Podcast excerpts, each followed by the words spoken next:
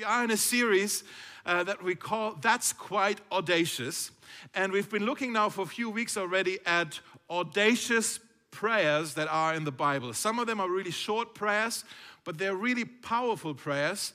And I believe if we start to pray them, they can actually change our prayer lives. We've talked about how some of us, um, at least me, but maybe you can relate as well, sometimes our prayer lives can become a bit um, predictable. It becomes a little bit like, oh, here I am praying for my day again. God, protect me, bless me, give me a parking spot, bless this food, amen, kind of thing, you know? And we've, we've said, well, what if, what if we pray just kind of different kinds of prayers with the expectancy that God is a God who listens and responds to prayer. And so we've been looking already at a few prayers that are in the Bibles. Again, some of them really short. Uh, last week, Neville was here. He, he talked about the prayer that David prayed. Uh, is the prayer, Search my heart, O God. Remember that? Where we ask God, like, shine a light into my heart, show me my shadow side so I know where there's maybe things that aren't according to you, uh, to, your will, and search my heart. That's a courageous prayer to pray.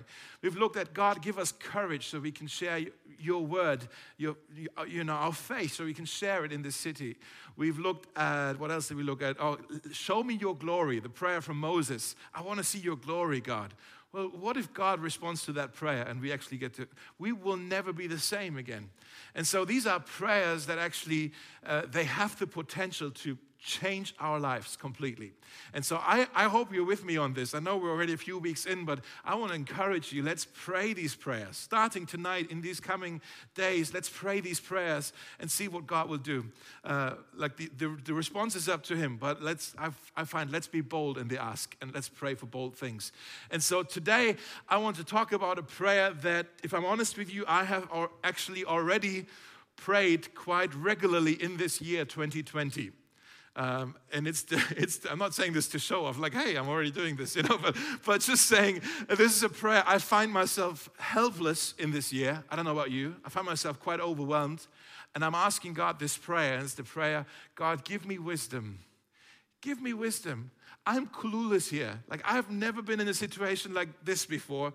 Nobody I know has ever been in a situation like this before. There are people who pretend to be experts on how to do a pandemic. No, everybody's new to this, right? There's no model that we can follow that, like, oh, here's how to navigate a, pandemic.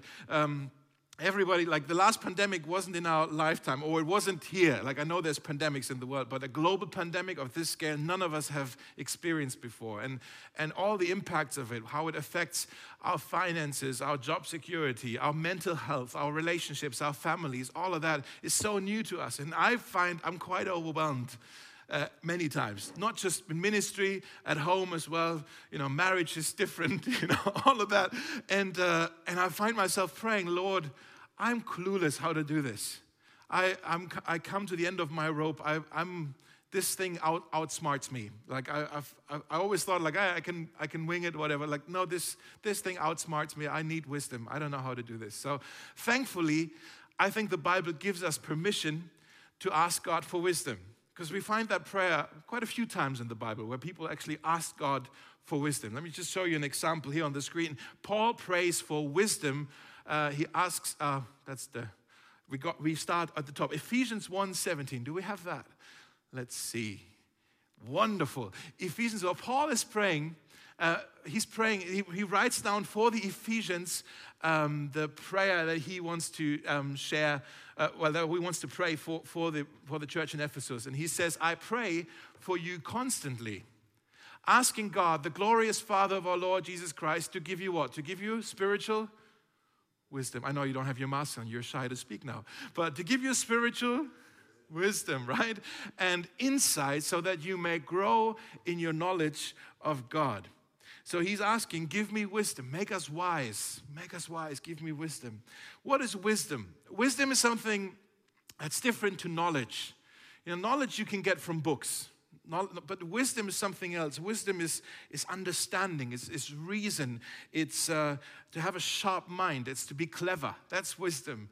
Uh, you know, somebody, I read somebody described the difference between wisdom and knowledge like this Knowledge is when you know a tomato is a fruit, Wisdom is when you don't put, put that tomato in a fruit salad. Okay, so, so there's a difference there. Wisdom is the application of your knowledge. I think that's how I would say it's the application of knowledge.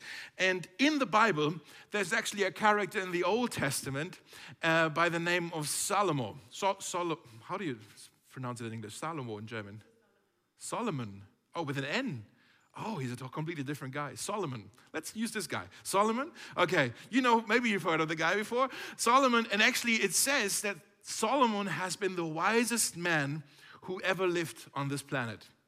There's nobody who was as wise before him, nobody as wise as him after him. He was the wisest man to ever live on this planet. And so we can learn a thing or two about wisdom from the wisest man on earth who ever lived, Solomon. Uh, he was the son of King David. He was also the heir to the throne of Israel. That make, makes him the, the third king of Israel, right? It started with Saul, and then David, and then Solomon. Uh, he was also the wealthiest of all the kings that Israel ever had. He was rich. He was, he was doing all right. He was also the one who uh, built the temple in Jerusalem.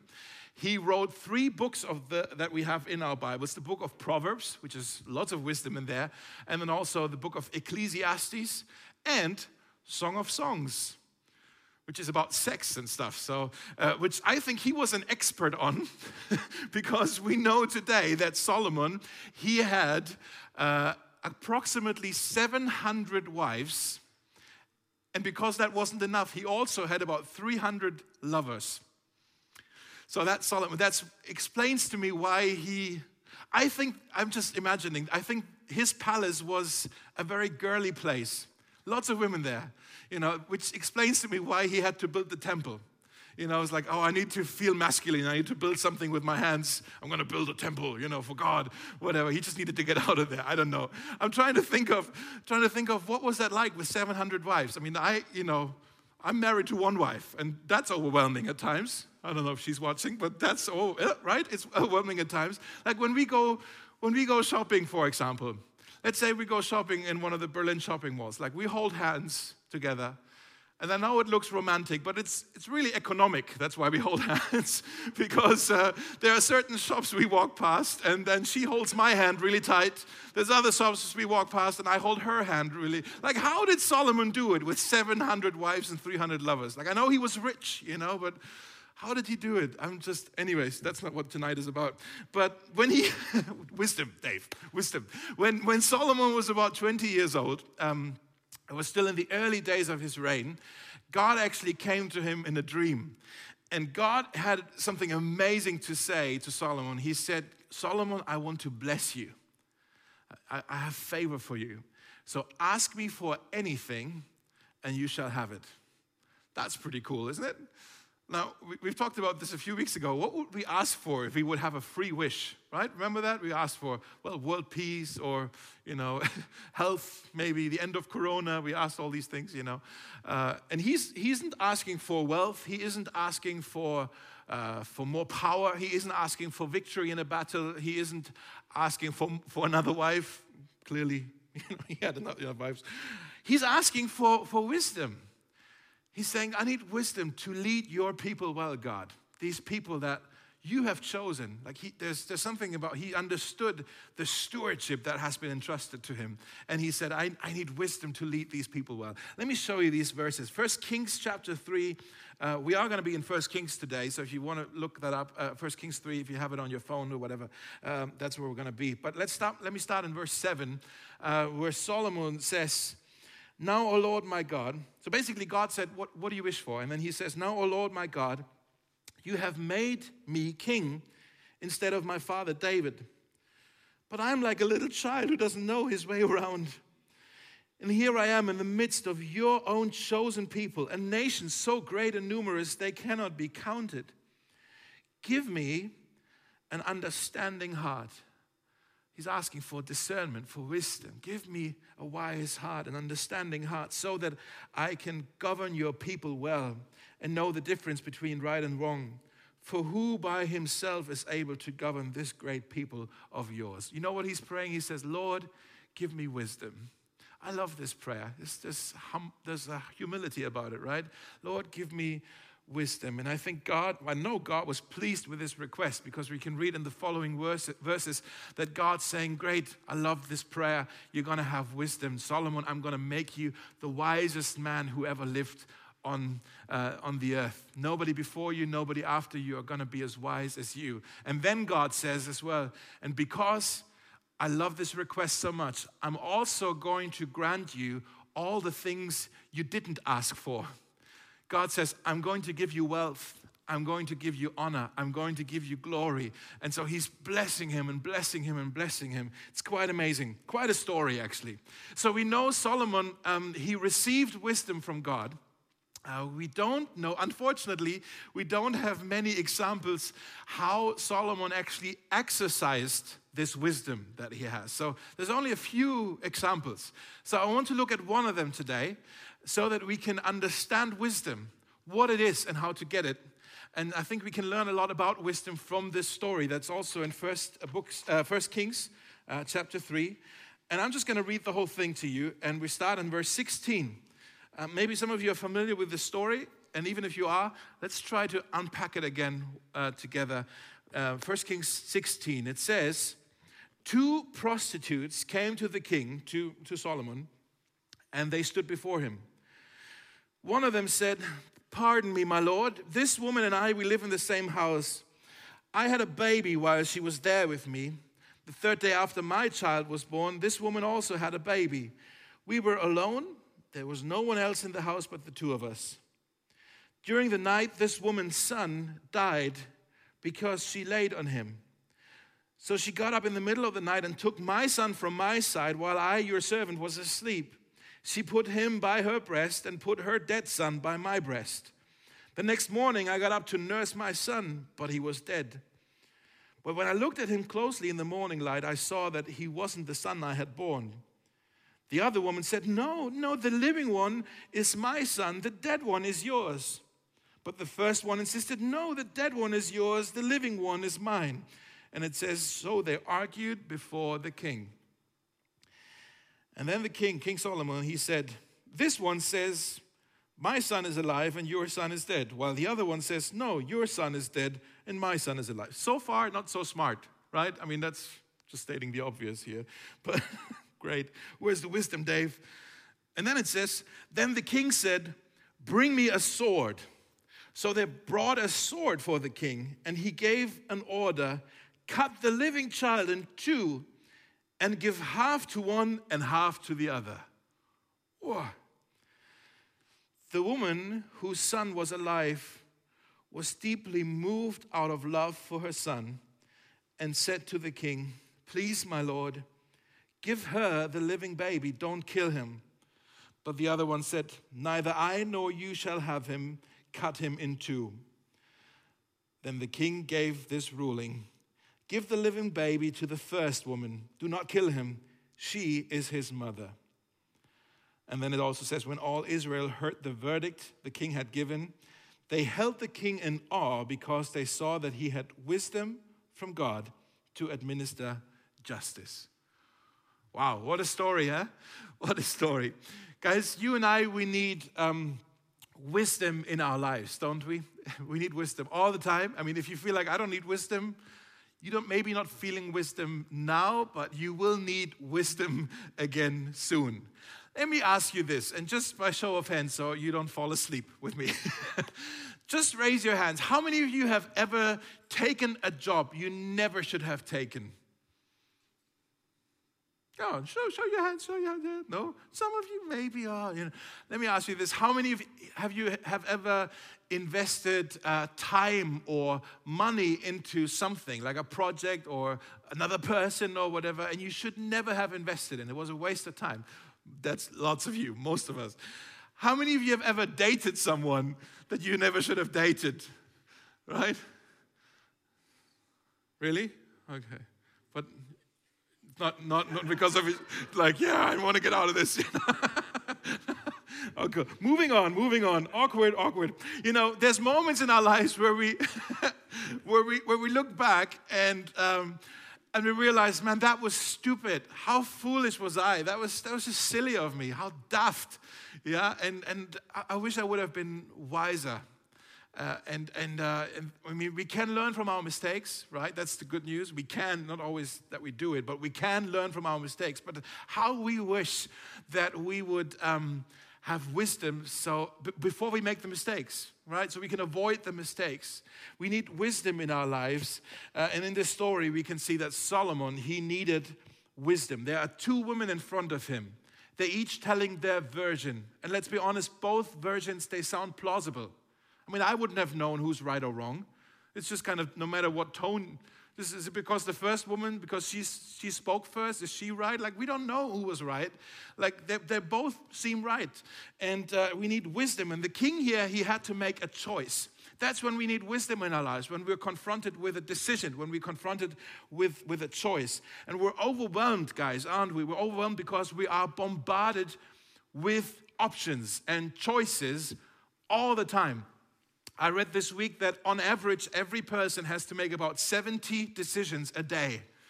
You know, most of these are, are, are minor decisions. Am I going to go to the toilet now? I'm going to hold it a little longer. You know, these, okay, they're not life changing decisions. I don't know where that came from. I didn't use that example this morning. But, you know, minor decisions, you know, we have these first world problems, like in the ice cream shop, like, oh, what do I want?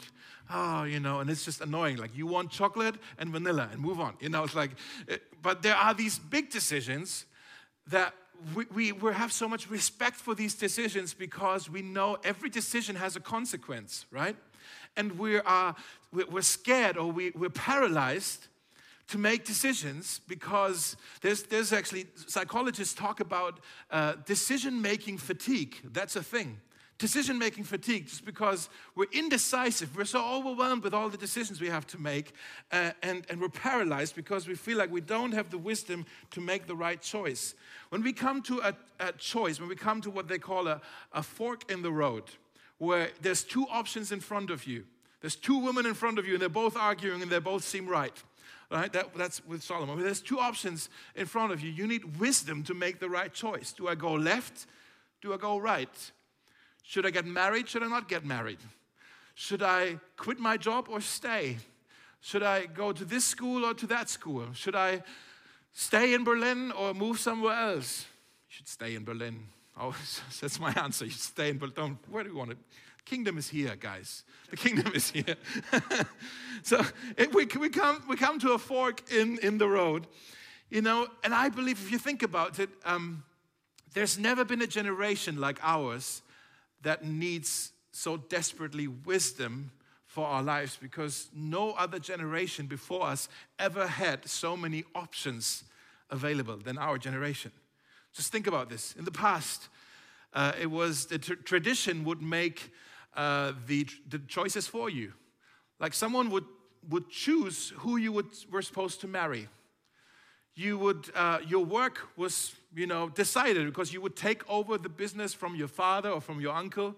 You would stay sort of within a 10 minute radius of where your family lives, where your clan lives. You wouldn't move somewhere else. If you would say, I want to move over there, everybody would have said, What do you want to be doing over there? We're all over here. What? Don't go over there. Like everything was pre decided for you. And now, today, we are geographically mobile we are relationally uncommitted. We are professionally flexible, right? There's, we have all these options in front of us, and no wonder we're, we're tired of uh, decision making fatigue because we don't have the wisdom. It's so overwhelming. And 2020 just made it worse, hasn't it? We, we, it's, just, it's just crazy.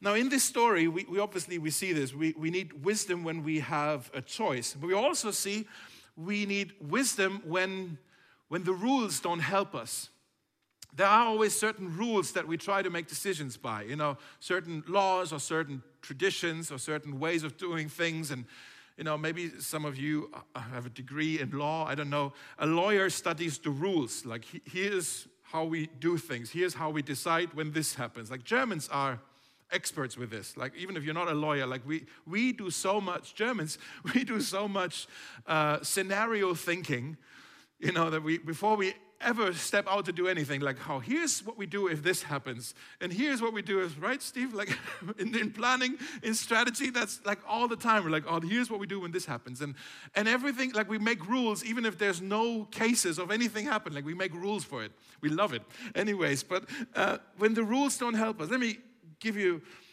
an example. Like in, in this case, like what were the rules for a judge like Solomon? When he had to decide on who gets custody of a child. Like if it was a woman and a man, let's just let's just play along. If it was a woman and a man who were fighting over who should have the child, in most societies around the world, including ours, you know, the rules would say give the child to the mother unless she is unusually broken or incapable of taking care of the child. The mother traditionally, typically according to the rules, gets custody, right? But that wasn't the case here. It wasn't about gender, they were both women. Now, again, play along. What if it were a middle class, educated woman who had a good income and a nice house with a back garden and a swing and a whatever playground or whatever, and another woman who was an illiterate girl from the streets, addicted, whatever, you know, obviously the judge would say, you know, okay, let's make a decision for the well being of the child. We're going to give the child to the woman who we think is more uh, capable to provide for the child. Does that make sense? But here in this case, it wasn't even two different classes, they were both prostitutes. They were both the bottom of society. They both had a reputation to be liars, to be cheaters, how is, how is he going to decide? There are no rules for a case like this. He needs wisdom because the rules don't apply. Do you see what I'm saying? A little bit? Okay. Um, the rules don't apply. Let me give you an example. I had a call not so long ago uh, from a woman, and she was saying, My friend, my Christian friend, she is thinking about leaving her husband because he's been unfaithful to her. Now, what should I tell her? Okay, I love these calls. You know? so I was on the phone, and obviously I, I, could tell she was asking me for the rules. Like, what does God say? What does she, what does she have to do now? And I said to her, look, she, the, she has a right to leave, she has a right to stay. The Bible doesn't say she has to leave, the Bible doesn't say she has to stay. She has to she needs wisdom, not rules, to make that decision. And so the, the, friend of that woman, she on the phone, she said, "Well, so there's no right or wrong answer. Like, of course, there's a right answer. There's a right answer that would be correct, and there's a foolish answer that will cause more pain. But the rules don't tell you the right answer. She needs to use her wisdom. She needs to ask herself, "Do I know my heart? Do I know my husband's heart? Do I know my motivation? Do I know my husband's motivation? What, what where are we going to be in five years? What's it going to take? How much is it going to cost? Am I willing to pay the price for us to reconcile? Or is it better if I just leave and, and try to heal? Like, you know, you need wisdom. The rules, you know, do you know what I'm saying? The rules don't, don't help. You need wisdom to make that decision. And uh, we need wisdom when the rules don't help. Now, where do we get wisdom from? in this story, these women, they went to the king. They expected wisdom to be with the king. And kings had wisdom. It says here in verse 28 the, the people held the king in awe because they saw that he had wisdom from God. In the Bible, the kings always had wisdom. In other words, wisdom was connected with rulership, with power, with authority you know, people went to the kings because that's where they expected to get a wise word. They're like, these are the kings. They have authority over us. They are anointed by God for this. They are ruling over us. They must have the wisdom that we don't have. Now, this is really important for us to understand because we don't, in, you know, in 2020, we don't have kings anymore. Obviously not, uh, not here. British people do, but we don't have kings here. but there are still loads of things in our lives that, um, you know, that, that we give some kind of authority over our lives.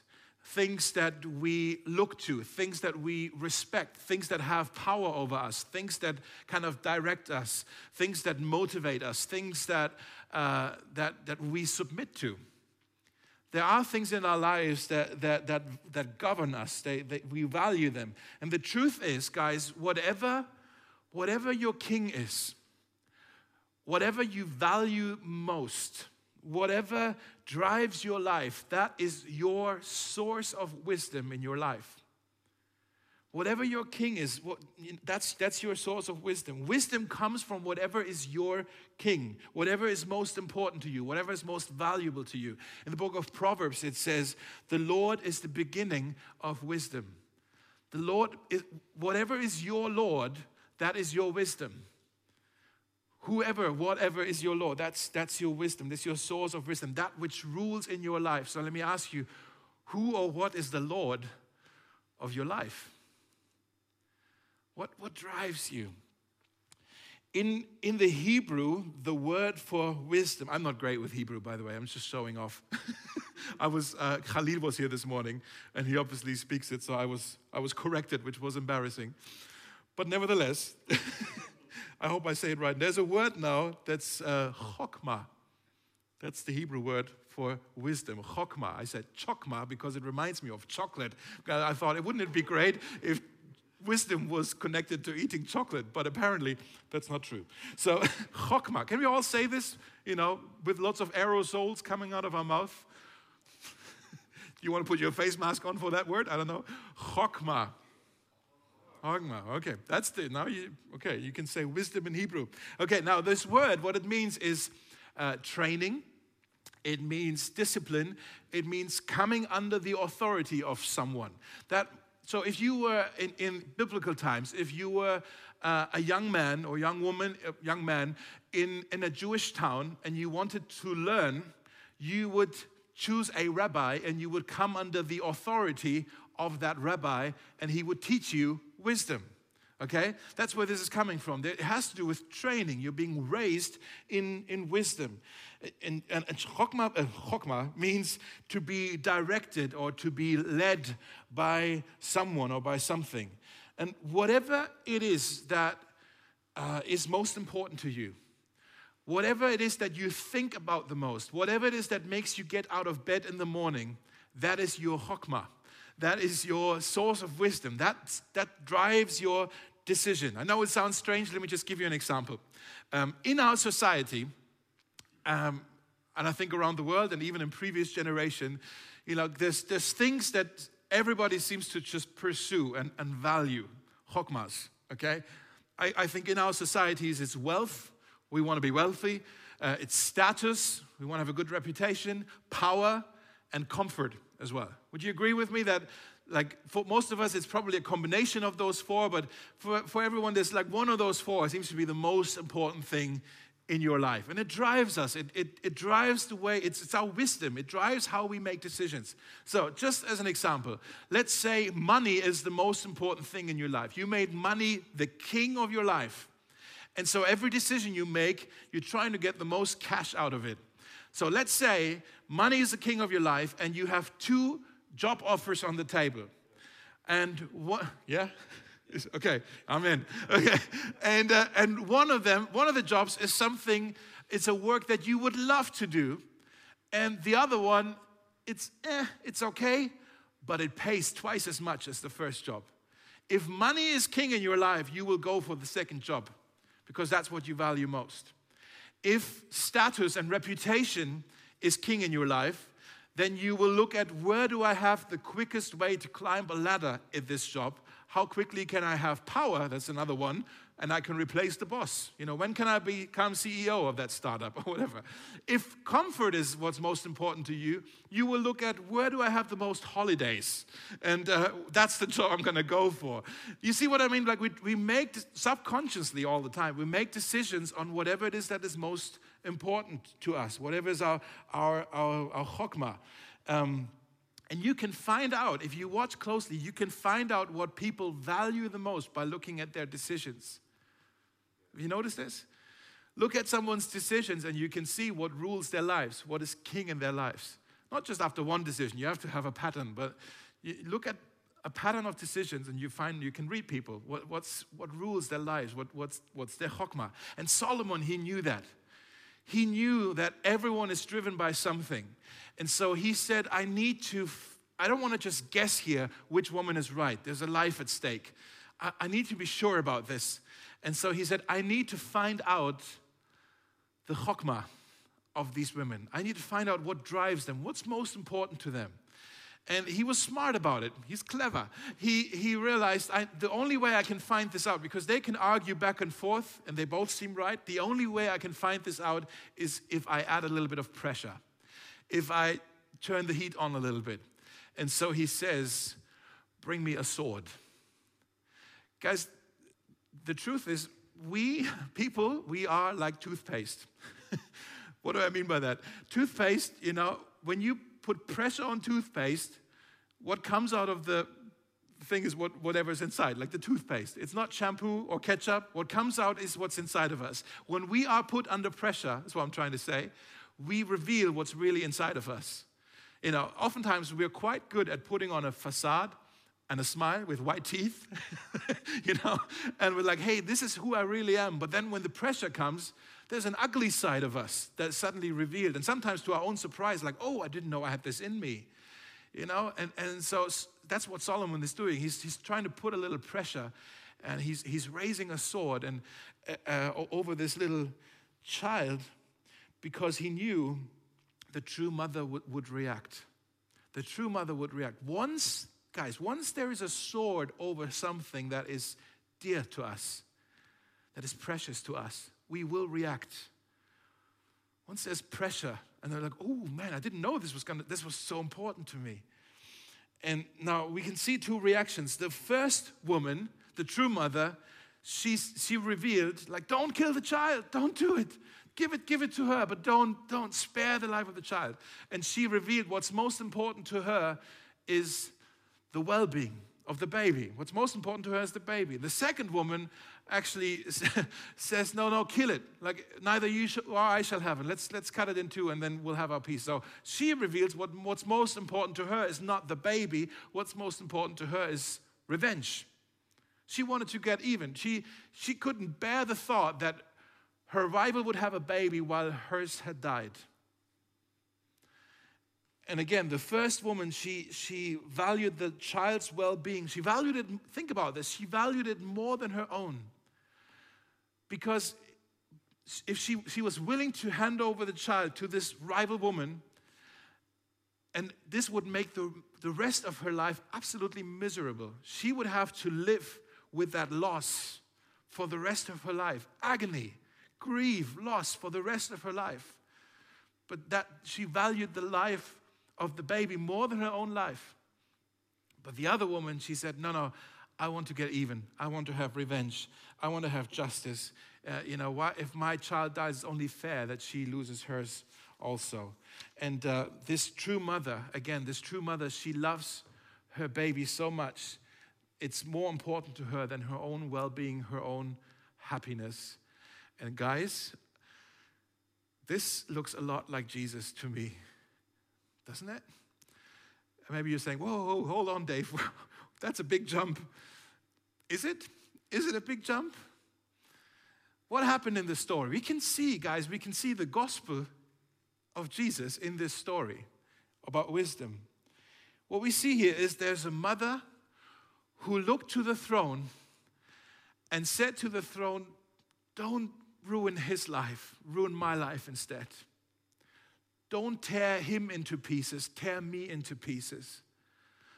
Rather than him to perish, I would rather put all of that on me. I would rather live with agony and pain and suffering than, but just to see him saved. I want him to be saved. You know, this true mother, she was prepared to give up all of her hope, all of her joy, and endure agony, suffering, and pains to save the baby's life. And similarly, now for us, when the sword of judgment was raised over us, because the Bible says in Romans 6 that the wages of our sin is death. The sword of judgment was raised over you and me. And then Jesus, he looked to the throne and he says, Father, spare them. Punish me, not them. Ruin my life, not them. Tear me into pieces, not them. I will gladly pay the price of agony, suffering, pain, even death so that these children can live. Do you see it? Jesus loves you with the same kind of love that this mother in front of Solomon loves his, uh, his, her baby. Jesus didn't spare himself on the cross so that we can be spared. Let me say that again. Jesus didn't spare himself on the cross so that we can be spared. And on the cross, he said, This is how much I love you. With the love of a mother, I love you so much, I would rather die than not have you saved, than not live, than live without you. I, I, I love you so much. That's the love that Jesus has for you and me. Now, again, what does Jesus have to do with wisdom now? I know I'm going to lots of places, but let me try to bring it back. You need wisdom in your life today. Do you have a decision to make this week that's overwhelming?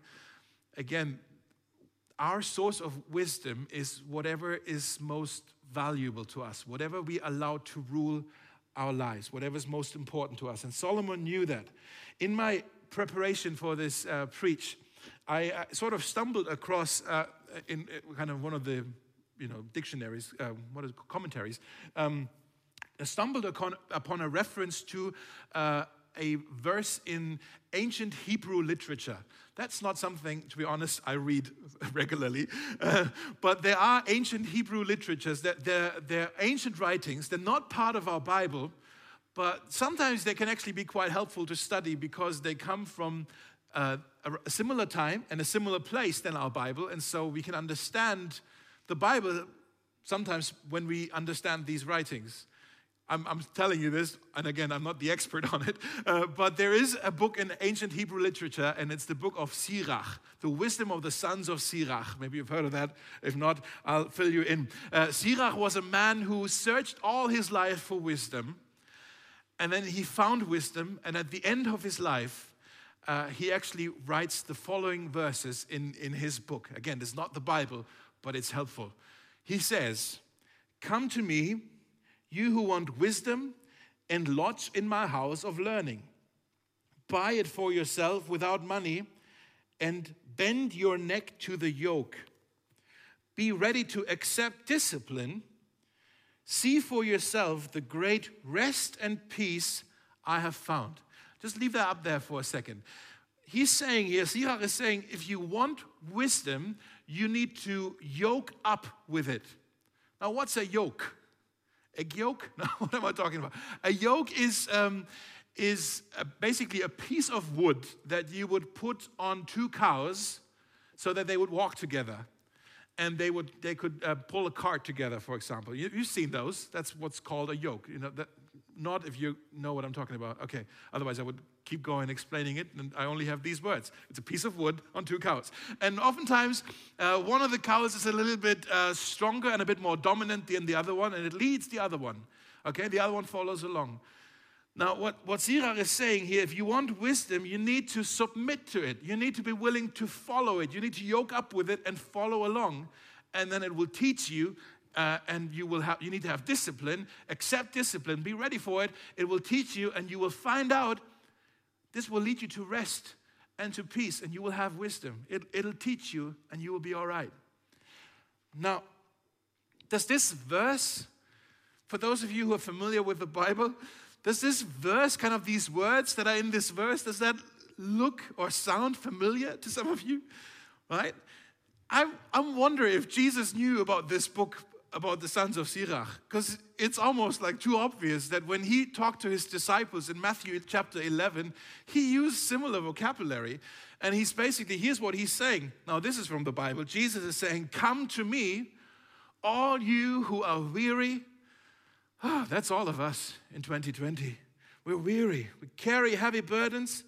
And Jesus says, And I will give you rest. He's saying, Now get this, take my yoke upon you.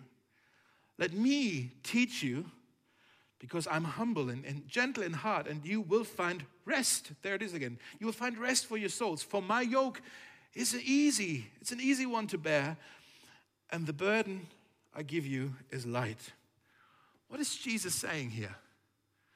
Jesus is saying wisdom isn't a cosmic principle, wisdom is a person. Jesus is saying, I am wisdom. Follow me. Yoke up with me. Let's put a yoke on both of us, and I'll lead the way. I'll be the dominant one. You follow along. It'll be easy. I'm gentle. I'm humble. I'll, I'll, you can follow along. Learn from me. I will show you the way.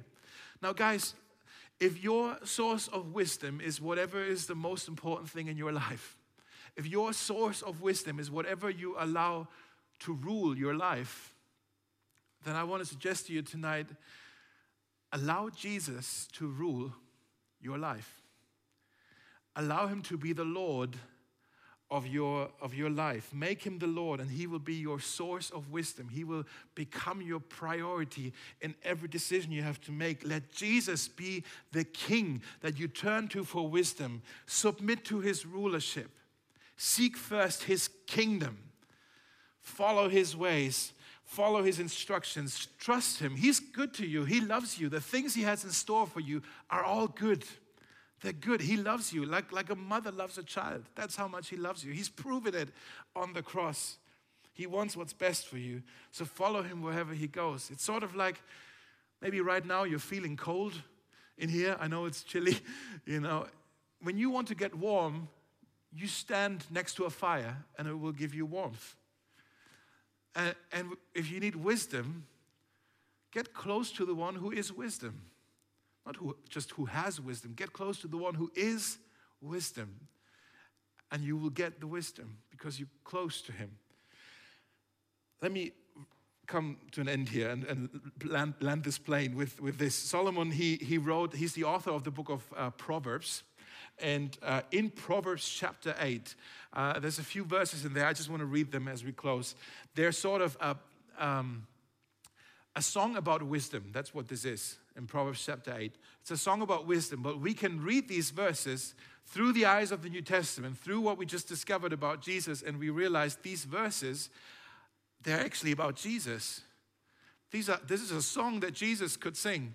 So let me, let me read this, but don't just read wisdom in here, read Jesus in here, and the words will come alive. Trust me with this.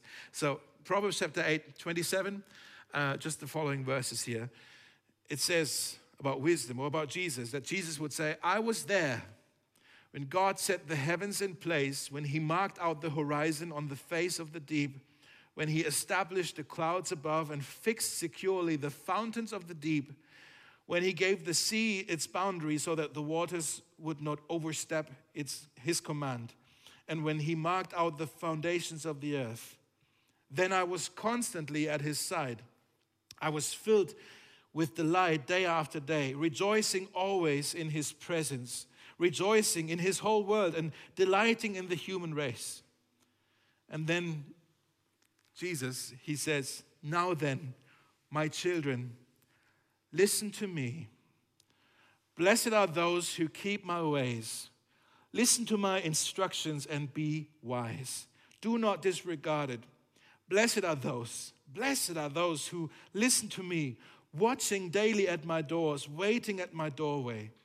For those who find me, they find life and receive favor from the Lord. Powerful, eh? Let's pray together. Let's pray. And Jesus, we thank you that you are wisdom, that you are our source of wisdom. You want to be our source of wisdom. Um, and we need wisdom. We just want to confess that in your presence in this year 2020, where there are so many variables and so many new things and so many unknowns. We are clueless. We've come to the end of our rope this whole year. It so outsmarts us. And we need wisdom in our lives. And Lord, we also want to confess that we have, oftentimes, we have turned to other sources of wisdom instead of turning to you. And, and we've tried to find wisdom in, in other things, and, and we allowed these things to rule and to govern and, and help us make decisions. And, and, and it hasn't worked out, and we've, we've hit, hit our head against the wall. Lord, we need your wisdom, and we want your wisdom in our lives. So thank you, Jesus, for this invitation that you invite us to come to you and to yoke up with you and to follow your footsteps, to follow you as you lead the way. And so I want to just pray for, for us here, for those watching online, uh, that we may learn how to do this, that we may choose tonight, tomorrow, this week to follow you, to follow your, uh, to, yeah, to yoke up with you. And I'm wondering if there's someone here or someone watching at home, and um, maybe in your life you have often heard things about Jesus, or maybe not so much yet, and uh, maybe you know some bits and pieces about what I've talked about today, but maybe you're saying tonight that you want to invite Jesus into your life and start this journey with Him. And if that's you, I'd like to just lead you in a prayer, whether that's here or at home. I'll just pray it, and you can just pray in your heart. You can just pray along uh, this, this prayer of inviting Jesus into your life. Just pray with me. Lord, uh, Jesus, I, I realize that I need wisdom in my life. I realize that I I, uh, I don't have the wisdom inside of myself, and I can't find it in all the places where I've been looking. And I've done lots of mistakes trying to do it my own way, and I want to apologize for that.